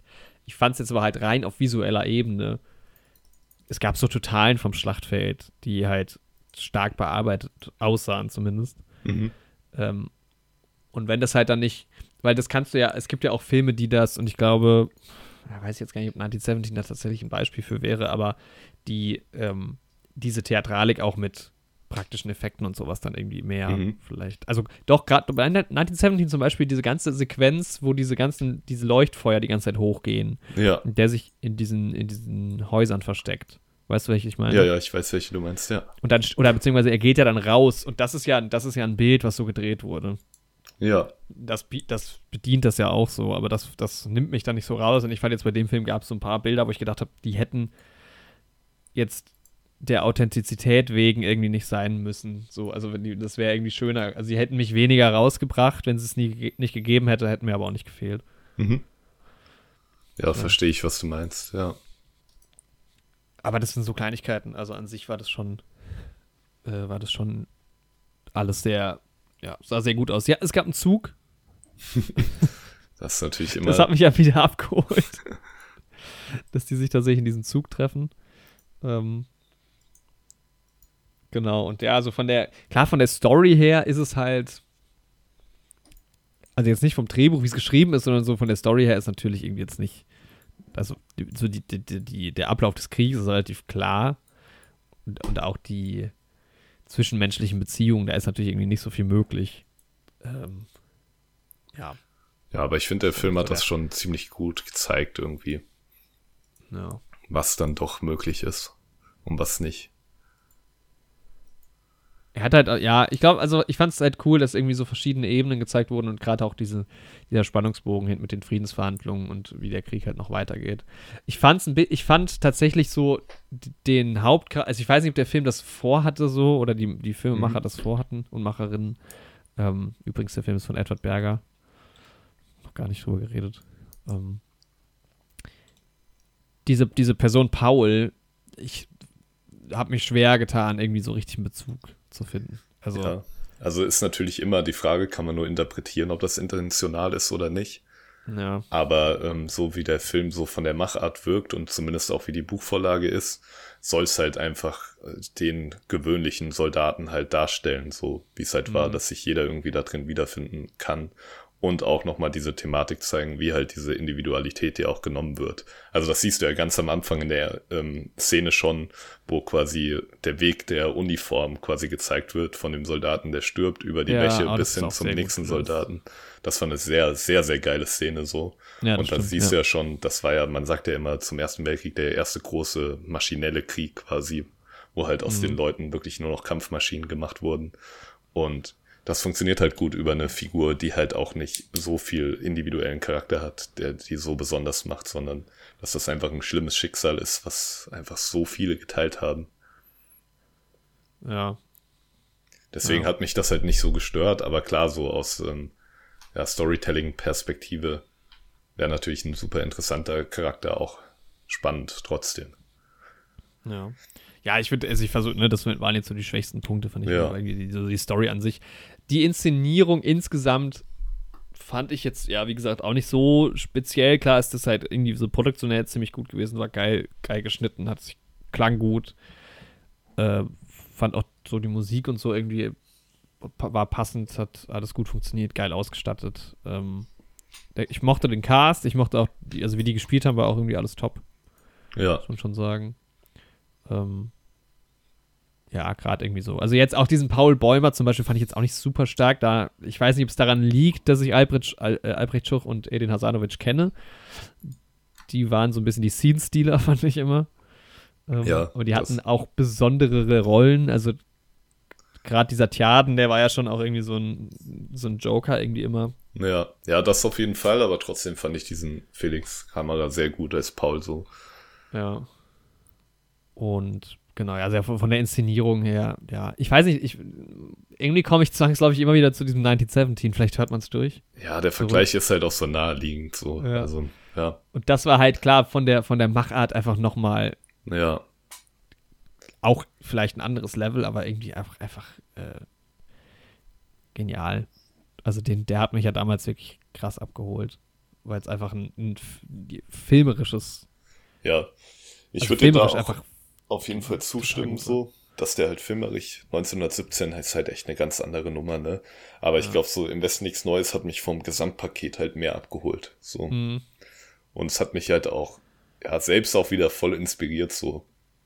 Also ich will ja selbst Kriegsgeschichten schreiben, beziehungsweise Antikriegsgeschichten und das ist halt eigentlich, geht da schon gut in die Richtung, wie ich das erzählen möchte, so. ne. Ja, dann äh, schätze ich mal, dass du den Film besser bewertet hast als ich. Ja, wahrscheinlich. Ich habe dem schon eine sehr hohe Punktzahl gegeben. Also ich habe ihm eine hohe 8 von 10 gegeben. So. Das ist jetzt aber spannend. Du hast, ich habe gerade geguckt, wie wir 1917 bewertet haben. Du hast 1917 sogar besser bewertet als ich.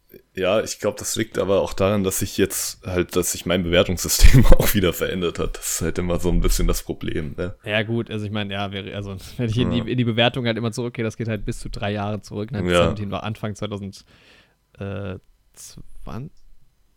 Ja, Anfang Ja, 2020. Genau. Ja, das ist halt nämlich immer so ein bisschen das Problem, weil ich war halt früher mit gerade mit so einer 8 von 10 halt schon schneller so. Aber mittlerweile ist halt für mich so eine 9 von 10 schon wirklich so quasi Perfektion. Und eine 10 von 10 ist halt, ja, das, das ist halt nicht nur Perfektion, sondern auch persönlich gefällt mir das Thema noch und es hat noch mal was so Besonderes, was das halt ganz anders macht. Und ja, auch so eine 8, eine gute 8 von 10 ist halt auch schon nahe an. Also ich glaube, wenn der visuell noch ein kleines bisschen geiler gewesen wäre und noch ein bisschen länger. also ich glaube, was mir gefehlt hat, ist so, also ich, wir haben jetzt schon viel drüber geredet, wie diese Individualität verloren geht und sowas. Ich hätte halt gerne am Anfang vom Film vielleicht noch ein bisschen länger, vielleicht eine Viertelstunde oder so, einen individuelleren Paul gesehen, Ja. damit man halt noch mehr Individualität hat, die halt dann weggehen kann. Weißt du, damit, was mir gefehlt hat, war irgendwie so diese, diese, ähm, dass man nochmal die Eltern oder so gesehen hätte. Genau. Weil das, war so auch so ein Blank Space, wo ich kein, also es wird ja ganz kurz angerissen, dass er irgendwie ähm, generell diese ganze, die, das, was die Familie, die halt noch zurückbleibt quasi, da wird ja, Ja. viel drüber geredet. Es gibt ja teilweise auch so, so, ähm, ähm, gibt's, sieht man das in so Rückblenden auch irgendwie mal? Ja, ich glaube Rückblenden nicht, aber mit Fotos und sowas sieht man Irgendwie so, ja. ja. Und da entsteht halt, finde ich, keine emotionale Genau. Ebene irgendwie, weil du die gar nicht kennst. Weil man Also die du vorher hast- nicht gesehen hat, genau. Genau, und das ja. ist der Punkt. Das hat mir auch im Film wirklich am meisten gefehlt. Vielleicht am Anfang noch eine Viertelstunde irgendwie das Leben von denen zu zeigen, Ja. was die vielleicht auch in diesem Krieg ja denken, beschützen zu wollen. So quasi. Mhm. Das ist ja so der Punkt, was ja so ja, sie Sache, reden halt auch viel drüber. Also er Genau. redet ja auch von seinen Eltern und so. Aber Und das ist halt, also ist jetzt vielleicht ein erstmal blöd wirkender Vergleich, aber wenn du dir Herr der Ringe anguckst, ne? Mhm. Dadurch, Ja, dass es, ja, du hast halt dieses an. Auenland und dieses schöne äh, englische Countryside, auf der das ja basiert. Also der Vergleich hinkt ja auch gar nicht so sehr, weil der Erste Weltkrieg ja auch maßgebliche Inspiration für Herr der Ringe war. Aber, ähm, und dann siehst du halt, was den Hobbits dann halt auch weggenommen wird in diesem Krieg und wo die halt auch wieder hinwollen, so. Und quasi genau sowas irgendwie in der Art, dass du halt äh, das Leben von denen vorher noch gezeigt bekommst, so. Und dann hast du halt, ist der Kontrast auch noch ein bisschen dramatischer. Und je Ja. individueller die Figuren sind am Anfang, desto besser kannst du halt auch zeigen, wie diese Individualität halt weggeht. So. ja. Und ich glaube, wenn das der Film noch gehabt hätte, quasi, dann wäre es auch für mich eine 9 von 10 gewesen. Ja, okay, spannend. Also, ja, genau, du hast neun, äh, also ich habe bei IMDb 19, 1917 auch mit neun bewertet, aber in Mhm. unserer Liste habe ich eine 8,5 und du eine 9 gegeben. Wobei ich jetzt Ja. auch nochmal, also ich sehe gerade hier die Bilder von 1917 und der ist einfach nochmal also keine Frage, im Westen nichts Neues sieht, ist richtig gut produziert und sieht richtig gut aus, aber das ist kein Vergleich. Also 1917, ja. 1917 ist absurd gut gedreht. Ich, ich habe halt auch 1917 im Kino gesehen und sowas und der Sound und das nimmt einen dann ja alles nochmal mehr mit. So, also. Ja, ja. Aber das, das kommt halt auch noch dazu. Also ich mag jetzt im Westen nichts Neues, finde ich jetzt irgendwie den besseren Film so. Für mich persönlich, aber es ist halt, Je nachdem, ich mein, wie der eigene Geschmack ist. So. Ja, und ich, also 1917 ist, glaube ich, halt auch ein, ein unpersönlicherer Film ja. als, als im Westen nichts Neues. Also der mag vielleicht auch von den, von den Eckstar, irgendwie Eckpunkten vielleicht auch der bessere Film sein, wenn du halt auch wirklich dann irgendwie die Bilder und sowas mit, mit betrachtest. Aber die Geschichte, die da erzählt wird, also ich mochte das ja auch sehr gern. Ich finde, das ist irgendwie ja. Es funktioniert als Film, aber natürlich ist die Geschichte, die eigentliche Geschichte ist vielleicht bei Im Westen nichts Neues dann vielleicht doch die bessere. Wobei ich, wie gesagt, ich finde die bei beiden, aber das ist halt auch bei so einem, im Prinzip ist es ja auch eine Momentaufnahme, die du ja. siehst. Da ist es natürlich mit einer Geschichte, die erzählt wird, eh nochmal schwierig. Also. Ja, was willst du halt auch äh, anderes erzählen aus der Perspektive ja, von einem Soldaten ja, genau, so im Ersten Weltkrieg? Also dann musst du anfangen, wie halt irgendwie die als Kind und dann, also das Leben genau. irgendwie oder so. Das, das aber dann wär's Forrest halt, Gump oder was. Ja, wo du irgendwie den Krieg so in der Mitte mal drin hast. Ja. Ja, von daher, nee. Also was also bist du bei der 8? Ja, genau. Aber bei einer sehr guten 8. Also, ja, das ist ja quasi eine 8,5 bei uns. Ja. Und wie gesagt, ja. mittlerweile würde ich 1917 auch äh, aus anderen Kunden zwar, aber auch eine 8 geben. So. Ja. Ja, aber. Wobei ich finde es immer schwierig. Ich manchmal gucke ich dann solche Filme und das ist bei mir der Birdman-Effekt. Ich denke immer, Aha. in meinem Kopf denke ich immer, naja, ist Birdman eine 10 von 10? Und dann gucke ich den Film und denke so, ja doch. Ja, nochmal, ja. Also, man hat es irgendwie auch manchmal nicht so ganz, aber so ein Direktvergleich wäre vielleicht trotzdem mal spannend. Aber ich brauche jetzt auch mal, also das war schon. Ich habe danach halt Ultimate Drink Master dann das Finale geguckt. und das, weißt du, es ist halt wirklich, du guckst den Film und denkst, ach Mann. Ja, das ist halt wirklich absurd. Also halt ich bin auch immer gut, wieder also. froh, aber wie gut es uns halt eigentlich geht. Und es ist jetzt, das war halt auch jetzt ein krasser Zufall wieder. Ähm, ja, mein Papa sammelt Münzen, hau ich jetzt mal hier an der Stelle raus, mhm. und ist da auch in Vereinen unterwegs. Und ähm, da sind halt auch viele Leute, die andere Antiquitäten sammeln. Und einer von denen aus dem Verein von meinem Papa ist halt gestorben und da hat mein Papa halt auch ein bisschen Nachlass bekommen und hat mir auch ein paar Sachen davon gegeben. Unter anderem ein eisernes Kreuz. Krass, und ja. jetzt habe ich halt dieses eiserne Kreuz, quasi das, was Soldaten, die im Ersten Weltkrieg bekommen haben steht jetzt halt neben einem Lego Thanos Handschuh auf meinem Kallax Regal. Und es ist, es ist so ein absurder Gedanke. Irgendjemand lag halt in der Zeit irgendwo in Frankreich in einem Schützengraben oder war auf irgendeinem Boot an der Küste vor Großbritannien, was auch immer. Und hat vielleicht irgendwie eine traumatische Erfahrung gemacht. Dafür, dass dieses Kreuz jetzt 100 Jahre später bei irgendeiner wildfremden Person auf dem Regal steht, so, das ist irgendwie ein echt gruseliger Gedanke. Ja, ja, ja. Wobei man über die Symbolik des Eisernen Kreuz generell nochmal diskutieren könnte. Ja. Also generell die Kreuzsymbolik, also die, das geht ja ganz lange zurück. Ja, da wären wir ja schon wieder. Das halt aber immer auch so, ja, das ist, ich finde das, ja, das mit dem Eisernen Kreuz. Ich habe ein Problem mit diesem Symbol, aber. Ja, ist, also, ich meine, das geht ja sogar, da wären wir wieder bei der ganzen Nightfall-Templer-Geschichte. So. Da hat er diese Art von Kreuz ihren Ursprung. Ja, ja, ja. Aber es wurde halt dann auch, ne, es wurde ja dann wieder verwendet äh, bei den Nazis auch und im Endeffekt hat die Bundeswehr, da kann man halt ganz ja, genau, das hat das ja, ja auch übernommen, aber ja. ja. Im Westen nicht, habe ich jetzt in die Liste geschrieben. Ja, ist auf jeden Fall ganz absurd. Naja, also ich habe, äh, ich bin bei einer 7 ähm, im Endeffekt. Okay. Eine 7,75 ist quasi eine 8. Ja. Kriegt, kriegt an unserem immer noch nicht vorhandenen IMDb-Account kriegt dann äh, dieser Film eine 8 von 10. da wird aber auf jeden Fall auch einer der besseren Filme der letzten, der letzten ja, Wochen. Das definitiv. Ich freue mich auf jeden Fall drauf, irgendwie das Buch zu lesen. Ich habe halt mal so ein bisschen von der Erzählweise schon reingeguckt, aber nicht richtig gelesen. Und ich habe halt mhm. halt auch das Gefühl, dass da halt wahrscheinlich auch am Anfang irgendwie mehr Input, also dass das einfach ein bisschen langatmiger auch ist. Die Geschichte von der Figur am Anfang, bevor es in den Krieg geht und sowas. Also stelle ich es mir aber auch vor. Also rein, rein vom Gefühl her. Ja. Ja, ja okay. Ja, dann, äh, wir, wir, können. Don't worry, Darling, Spoiler-Teil. Im Westen nichts Neues, Spoiler-Teil. Ja, könnte man genau. jetzt nochmal irgendwie reden über die, die, den, den Schluss vielleicht. ja. Da, ja, das können wir auf jeden Fall genau. kurz machen. Ich fand halt, ja, dann gehen wir jetzt in einen kurzen Spoiler-Teil rein. Erstmal für den Westen nichts Neues. Genau. Wenn ihr nichts Neues erfahren wollt darüber, stellt euch vor, ich hätte einen guten Wortwitz gemacht mit nichts Neues und Spoiler und sowas, ne? Einen ja. schöneren Übergang. Genau. Stellt euch das jetzt einfach mal vor.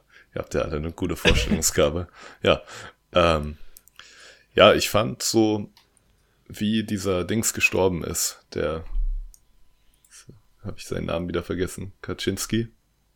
Das fand ich halt ja. irgendwie so ein bisschen, ja, irgendwie ist das so, so unnötig dann, ne?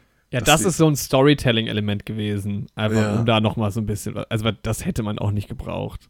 Dass der da nochmal stirbt, so, ne? Das ist halt irgendwie so schade. Also, nur weil die da Eier snacken wollten, so. Aber ist halt wahrscheinlich auch eine Sache, die vielleicht passiert ist, so. Dass du auch von irgendeinem Soldat, auch von irgendeinem Bauern halt einfach erschossen wurde. Ja, beziehungsweise, ja, also, also das natürlich irgendwie, das Interessante war ja, dass das das Kind war. Ja. Im Endeffekt so.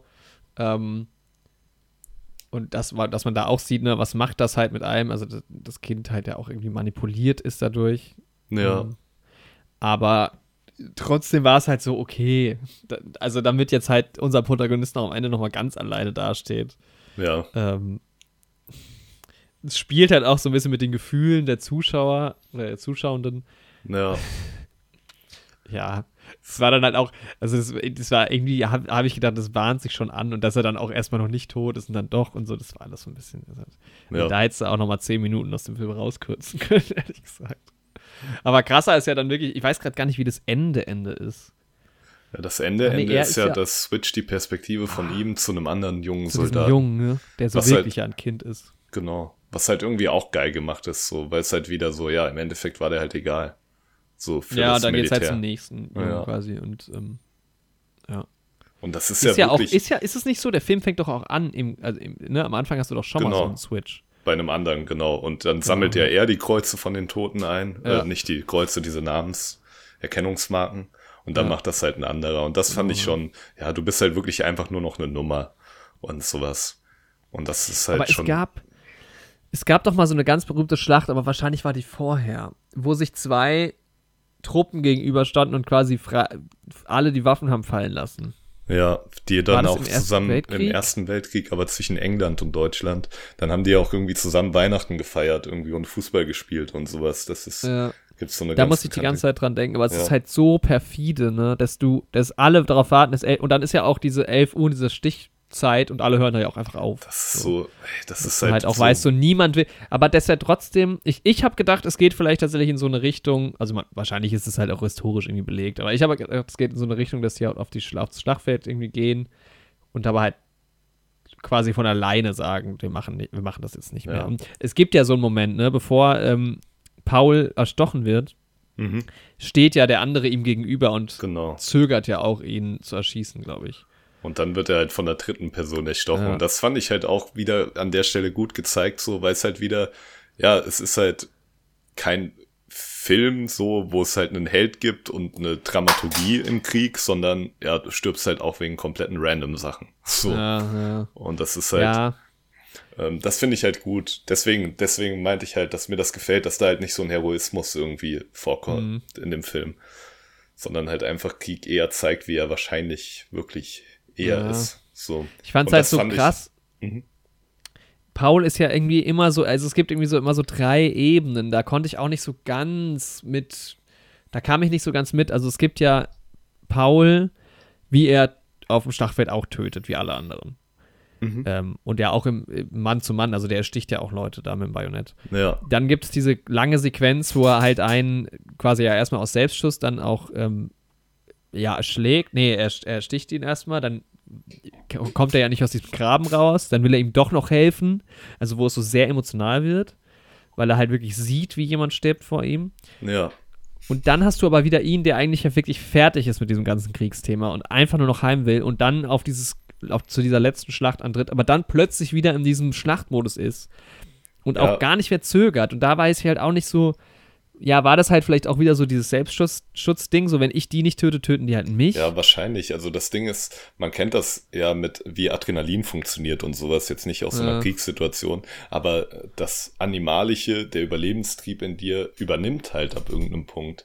Halt egal, wie ausdifferenziert du auch bist, Also ich stelle mir jetzt auch vor, ich sehe keine andere Kultur oder Nation oder Religion oder irgendwas als mein Feind, aber wenn man mich in die Situation werfen würde, es heißt jetzt ich oder der andere, würde ich mhm. halt wahrscheinlich auch um mein Leben kämpfen, egal was der andere ist oder was ich von dem halte und sowas, weil man halt einfach, ich glaube, dieser Überlebenstrieb, der ist halt aus einem Lebewesen nicht wegzubekommen. Das ist halt das urnatürlich animalischste eigentlich. Ja, ja. Ja, vielleicht war es auch irgendwie, dass ich zu sehr damit gerechnet habe, dass es noch ein Happy End gibt quasi ja. und dass die halt irgendwie tatsächlich sich da gegenüberstehen und halt abwarten, bis es vorbei ist. So. Ähm, generell so ein paar Sachen. Ich war mir auch ziemlich sicher, dass sich der, dieser Typ, der das anordnet, dann nochmal erschießt. Mhm. Das wird dann irgendwie aber auch gar nicht mehr auserzählt. Ähm, nee. Ich meine, da bei seiner Rede, die er hält, schwingt halt auch schon wieder diese Dolchstoßlegende natürlich mit. Ja, voll. Und auch da hast du halt so viele historische Zeugnisse aus dem Ersten und Zweiten Weltkrieg, wo halt am letzten Tag noch Deserteure irgendwie hingerichtet wurden und sowas. Ja. So an dem Tag, als im Zweiten Weltkrieg die Alliierten dann irgendwie das beendet haben und so, das ist halt so heftig, so. Ja, ja, das ist halt, ich finde das dann, was der Film irgendwie gut porträtiert hat, das geht halt in dem, in dem Fall jetzt von dem, ne, also diese letzte Schlacht, lass es nochmal 2000 Leute gewesen sein, die da gekämpft haben im Film mhm. und wie viele Leute sterben und halt auch nur, weil er quasi, ja, weil es, es geht um diesen Stolz von diesem einen ja. Typen, der halt irgendwie ein Problem hat, dass er nicht so erfolgreich ist wie sein Vater und dass er nicht als Held zurückkommen kann, so. Das ist ein, das ist ein rein persönliches Befinden von dieser einen Person gewesen, die halt dafür ja. sorgt, dass, keine Ahnung, hunderte Leute sterben. Und das hast du ja so oft, also das ist es ja, ja im Endeffekt immer, es sind ja immer die Machtbestrebungen ja, oder der Stolz von Einzelpersonen. Das ist ja, ja so, funktioniert's ja. Und wenn die halt dann die Macht auch haben, darüber zu verfügen, so, dann ja. eskaliert es halt, wie man es immer wieder gesehen hat und immer sieht und auch wahrscheinlich leider immer wieder sehen wird. Ja. So. Und die Ideologie wird halt im Endeffekt irgendwie drüber gepackt über das Ganze, damit man das irgendwie noch legitimieren kann. Das ist schon krass, ja. Aber das war dann schon irgendwie, also der Moment, wo dann halt wirklich auch so 11 Uhr ist und dann ist halt, ist halt Schluss und die sind halt zusammen im, im Schützengraben und ja. Ja, das ist krass. Aber genau, wie gesagt, das mochte ich halt. Und auch da nochmal der Bogen, um das nochmal zu Kingsman zu spannen. Weil da ist es ja sehr ähnlich, dass eine Figur stirbt. Nicht, weil es irgendwie dramaturgisch Sinn macht, dass die da stirbt, sondern einfach wegen einem Reflex, sage ich mal. Ohne ja. da jetzt zu viel zu spoilern. Und das fand ich halt auch da schon so großartig. Weil das halt so ist halt Krieg. Und so ist halt Gewalt. Das ist halt Klar hast du auch gern mal eine geile Heldengeschichte oder ein Abenteuer in einem Film oder sowas, aber wenn du halt Krieg wirklich abschreckend zeigen willst, dann musst du halt auf diese, ja, Heldenreise. Das unangenehm werden, klar. Ja. ja. Und da musst du halt auf Dramaturgie auch mal verzichten. Und das. Es gibt ja auch, ich weiß nicht, fällt dir, fällt dir ein Film ein, wo es äh, mehr nach Heldenart erzählt wird? Hm. Gibt's ja. Ja, da gibt's so ein, also wenn man gibt's mal. Einen oder anderen Film. Also, ja, und den, der, ja, und so Filme werden hier im Podcast auch immer eher negativ rezipiert. Also das ist halt. Die kommen ja nicht vor, nee. Nee. Man sollte mal unsere Aussagen aus Top Gun und hier einfach so gegenüberstellen und aneinander aber Top, Nein, aber Top Gun haben wir schon auch selbst reflektiert, ja, warum wir das so bewerten, wie wir es tun. Also. Das stimmt, ja. Aber das ist auch wirklich. Das Thema ist mir jetzt auch eigentlich zu ernst, um den Bogen zu Star Wars zu spannen. aber das ist ja eine Sache, die mich auch an den neuen Teilen stört und warum ich Andor und Rogue One lieber mag als andere Disney Star Wars Produktionen so. Weil die halt Rogue One und Andor und sogar auch Solo nehmen halt das Wars in Star Wars halt schon ernster. Ja, so. ja. Ja, aber das macht ja die Originaltrilogie auch nicht. Ja, aber die. Also, ja. das ist ja immer so das Ding. Ich finde halt bei Star Wars, also jetzt nicht mal so auf dich persönlich bezogen, weil ich, bei Star Wars wird halt immer so viel verklärt. Wo ja, man so safe. denkt, naja. Das auf jeden Fall. Aber ähm, ja, ist halt super schwierig. Müssen wir auch das ja. Fass jetzt doch nicht aufmachen. Aber ich gebe dir da schon recht, dass da viel verklärt wird. Aber trotzdem ist es halt mein persönliches Empfinden aktuell. Ja. So, also ich bin halt, hab mich halt. Das will ich dir nicht absprechen. Davon wegentwickelt, was halt Star Wars jetzt ist irgendwie. Und ich glaube, deshalb mag ich halt auch einfach die Prequels und Rogue One und Solo so. Weil, klar, ja, nee, weg von Star Wars jetzt. Ich kann jetzt noch drei ich Stunden das, Ich kann das nachvollziehen. Ich mag das ja alles. Das ist ja, das, das ist ja mein Argument ja. ist ja einfach nur, ich finde das einfach alles cool. Ich nehme es halt nicht so ernst. Also für mich ist das halt irgendwie, ja, ich, ich habe da glaube ich einen anderen, eine angehende andere Herangehensweise generell an das ja, Thema. Kann ich auch voll verstehen. Bei mir ist das halt auch erst so richtig ernst geworden, als ich mich halt mehr irgendwie mit Fantasy und Sci-Fi so auseinandergesetzt habe, auch um das mal selbst zu schreiben. Weil ich halt immer denke, so Sci-Fi und Fantasy bieten halt ein gutes Potenzial, irgendwie Themen zu zeigen, ohne dass du dich halt auf irgendeine Seite positionierst oder sowas.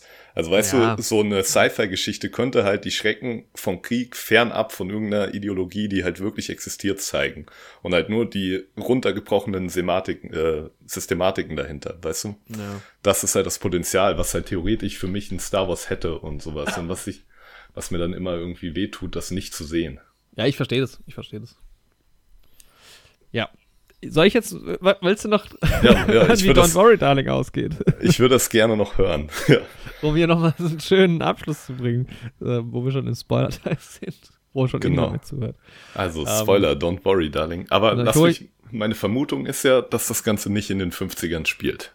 Genau, also die, ähm, ich hole auch mal alle Leute ab, die jetzt noch dran sind und sich das jetzt hier noch anhören wollen. Also wir hatten vor zwei Folgen darüber, ich hatte über Don't Worry Darling geredet und wollte aber natürlich nicht spoilern äh, und wie die ganze Geschichte ausgeht und die oder man sieht ja schon im Trailer auch so, es spielt irgendwie in den 50er Jahren und äh, irgendwas stimmt aber ja wohl nicht äh, in dieser ganzen Situation, in dieser ganzen Welt. Zum Beispiel so ein Bild, wo die Protagonistin ein Ei quasi kaputt macht, aber es ist hohl. Also irgendwie so künstliche Welt, irgendwie so. Und ich habe schon meine Idee, also was ich gedacht habe, während ich den Film geguckt habe, ähnlich wie du das auch dachtest. Ich dachte, mir, dass ich Florence Pughs Rolle nochmal in 2022 sehen werde. Mhm, das ja. war so ein Gefühl von mir. Ja, Gefühl beschreibt's gut, ja. Ja. Ähm, also ich habe irgendwie, irgendwie habe ich gedacht, ich, das Bild wird, wird noch kommen. Ich weiß nicht warum, aber irgendwie, gedacht, irgendwie muss es ja mhm. aufgelöst werden und ich könnte mir halt vorstellen, genau, dass es halt nicht in der Zeit spielt. So. Und ähm, ich versuche es ein bisschen so aufzulösen, wie es dann auch im Film aufgelöst wird. Also es ist dann irgendwann so, dass sie dahinter kommt, dass irgendwas nicht stimmt, weil es gibt so ein Headquarter, mhm. wo niemand hin darf. Mhm. So. Ähm, beziehungsweise es wird viel dafür getan, dass halt, also es ist immer so, dass die Männer alle arbeiten gehen, mhm. aber top secret alles ist, was die machen und die Frauen sind angehalten, diese Stadt nicht zu verlassen, weil es gefährlich ist, weil da irgendwie experimentiert mit, mit irgendwelchen Stoffen und sowas. Ne? Also so Klassiker, denen wird Angst gemacht, dass sie nicht rausfahren. Ja. Sie, es verschwindet dann aber eine Freundin von ihr und beziehungsweise sie, sie versucht sich umzubringen und ist dann irgendwie weg. Naja, also sie, sie wittert da irgendwas mhm. und kommt dann zu dieser ähm, zu diesem Headquarter, was in der Wüste steht. Was, das ist ein echtes Gebäude. Ich glaube, das heißt das Vulkanhaus, total abgefahren irgendwie. Krass, ähm, okay. wo die gedreht haben. Generell hat ja alles Original-Schauplätze. Das ist eh so absurd, dass es solche Orte gibt. Naja. Und ja. sie geht dann dahin und wird dann aber da geschnappt und wacht dann irgendwie wieder auf, äh, woanders, also kommt dann wieder zu, zu ihrem Dings nach Hause irgendwie und niemand glaubt ihr, beziehungsweise eine, ähm, ihre beste Freundin, die, die von Olivia White gespielt ist, Mhm. Die ähm, findet es halt auch, also wir sind dann richtig sauer, dass sie irgendwie so Ideen hätte, dass irgendwas nicht stimmen könnte und so. Und vor allem, dass dieser, ich weiß gerade nicht mehr, wie er heißt, der von Chris Pine gespielt mhm. wird, äh, das, das ist quasi der Chef von dem allen. Ähm, und sie konnte, also mhm. es gibt dann einen Konfrontationspunkt, wo Florence Pughs Rolle und Chris Pines Rolle, ähm, wo, wo sie ihn konfrontiert und er gibt quasi auch zu, dass sie da irgendwas auf der Spur ist, aber lässt sie dann auflaufen, als sie das öffentlich in so einer Freundesgruppe bei so einem Dinner ah, okay. ähm, mhm. erzählt. Und was Fies. dann passiert ist, dass, äh, wie ist das nochmal? Wie, wie war das nochmal erzählt? Genau, sie wird dann quasi ähm, reingelegt von ihrem Freund, der von Harry Styles gespielt ist. Mhm. Und wird dann auch abgeholt von diesen Männern, die halt irgendwie immer kommen. Und das hieß man im Trailer auch, das sind die in den roten Anzügen. Das ist, das ist so James Bond-esque so ein bisschen, genau. Sie heißt Alice, er heißt Jack und Frank ist der, ist der Chef von allem. Aha. Und Alice hat dann so eine, so ein, kommt dann quasi in so ein, ja, in so einen OP-Saal und mit der werden dann irgendwie so Sachen gemacht, so Experimente, so alles ein bisschen spooky, ne? Mit so mhm. Gehirn, also so Strom an, an den Kopf und so Sachen, kann man sich ah, okay. vorstellen. Ja. Mhm. Und in dem Moment gibt es einen Umschnitt, OP-Saal. Jetzt, in der Jetztzeit, Alice ist Chirurgin und verlässt den Saal. Okay. Und der Moment ist schon mal mega geil, weil du hast erst, du bist so eine Stunde drin in diesem 50er-Jahres-Setting und zack, plötzlich bist du halt in so einem modernen Krankenhaus, sie holt ihr Smartphone ra raus und kommt halt nach Hause. Aha. Das fand ich schon mal eigentlich ziemlich gut. Äh, nur die Auflösung ist total beschissen. Ähm, sie kommt heim und zu Hause trifft sie auf Jack. Aha. Der ähm, sich irgendwie abfuckt, weil sie kommt halt, sie war irgendwie ewig stundenlang im OP, sie will einfach nur noch schlafen, er hat irgendwie gekocht. Keine Mhm. Ahnung, sie geht ins Bett und da es gibt so eine kleine Streitsituation.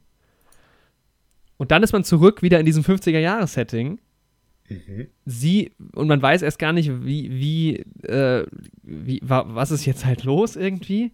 Ähm, sie kriegt aber dieses Gefühl nicht los, dass irgendwas nicht stimmt und hat plötzlich Erinnerungen quasi von diesem anderen Leben. Naja, und ganz am Ende wird jedenfalls aufgelöst. Ähm, ich weiß nicht mehr genau, wie das ist.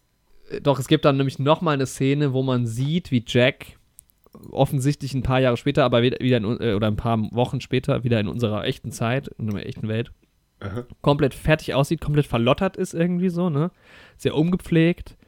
Kommt in diese Wohnung eben, wo die waren. Und dann sieht man, dass Alice im Bett liegt und irgendwie angeschlossen ist an irgendwas.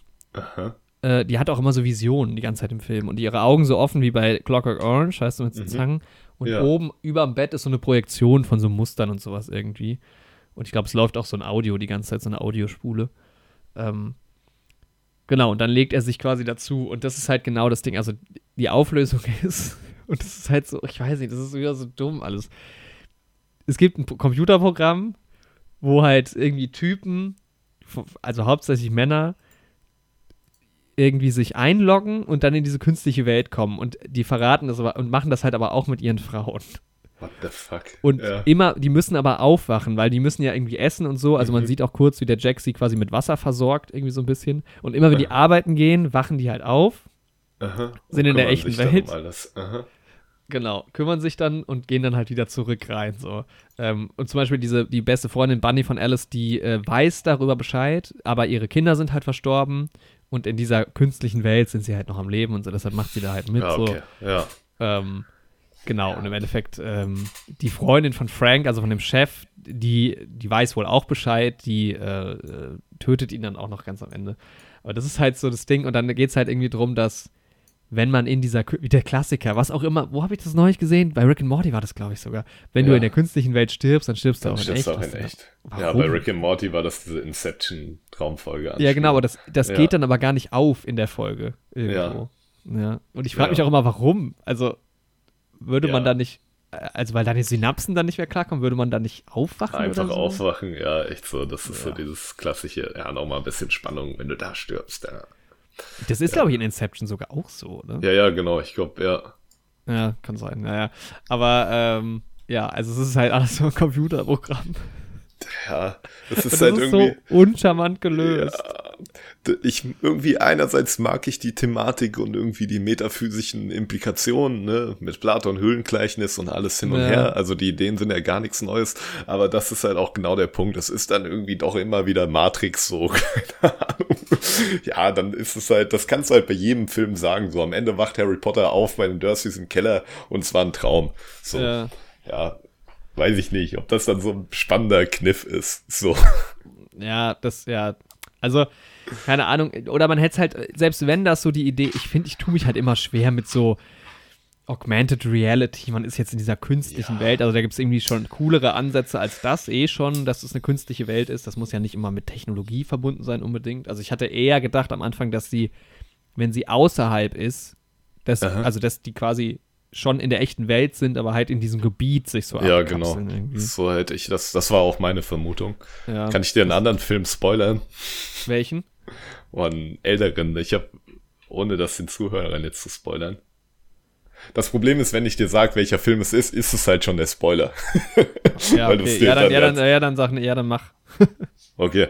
Ich Aber ich ja, kenne den sicher nicht. Vielleicht kenne ich ihn ja. äh, nee, ich habe nämlich letztens im Podcast schon davon geredet. Ah, Ja, ich mach's nach der Folge einfach. ja, okay, weil, ja, ja. weil sonst ist jetzt auch den Zuhörerinnen und Zuhörern unfair gegenüber. Ja. Okay, ja. Ja, ähm, und dann ist es halt irgendwie, also klar, es geht da halt sehr auch um dieses Patriarchat, was halt äh, kritisiert wird und so. Das, das finde ich so auf ne, sozialkritischer Ebene cool, weil es halt darum Mhm. geht, dass die Männer das halt irgendwie so machen und die Frauen das halt nicht, nicht sagen Ja. so. Ähm, aber es wird dann auch gar nicht, es, es bleiben halt so viele Fragen offen am Ende wieder, wie immer bei der Thematik, ne? Es gibt ja. so, also ich hab, hab's jetzt nicht mehr so präsent, aber ich weiß noch, Ina und ich haben dann ewig diskutiert, wieso ist das und das dann so passiert, das ergibt doch da keinen Sinn und so. Und das ist dann immer so, das ist ein sehr einfacher Weg, das aufzulösen. Und manchmal finde ich es dann auch gut, äh, besser, wenn es vielleicht gar nicht so arg aufgelöst wird, sondern irgendwie in einem, keine Ahnung, dieser Moment, wo sie plötzlich in der echten Welt ist, was halt dann eine Rückblende ist, wie sich später herausstellt. Aber das ist sau cool gewesen. Einfach von Aha. der Inszenierung her sau cool. Wenn man ja. damit noch ein bisschen mehr gespielt hätte und das nicht einfach so erklärt hätte, irgendwie so, ah, okay. Und dann, ja, das war so ein bisschen schade. ich fand es auch ja. ein bisschen. Ich habe dann wirklich auch gedacht, ach nee, das ist, das ist jetzt, das ist die Auflösung jetzt. Computerprogramm, wirklich. Bitte nicht. Ja. ja. Aber das ist, ja, das ist die Geschichte. Und das ist der Podcast. Und jetzt ähm, wacht ihr auf und seid doch wieder in der echten Welt und nicht mehr in unserem Podcast drin. Genau, wow. Das, das ist, wenn man jetzt bei dem Podcast zum Einschlafen hört, weißt du? Ja, Mann, stark. Ja. ja. Dann verabschieden wir uns aus euren Ohren, ne? Genau, ja. Schön, schön. Ja, hört bei den Trailer-Folgen rein, hört bei Yoshi und mir vorbei. Und ja, nächste Woche hoffentlich Amsterdam. Genau. Und dann geht's mit Marvel weiter. Juhu. Von West nichts Neues zu Black Panther. Ab geht's. Ab geht's. Macht's gut. Macht's gut. And that was it.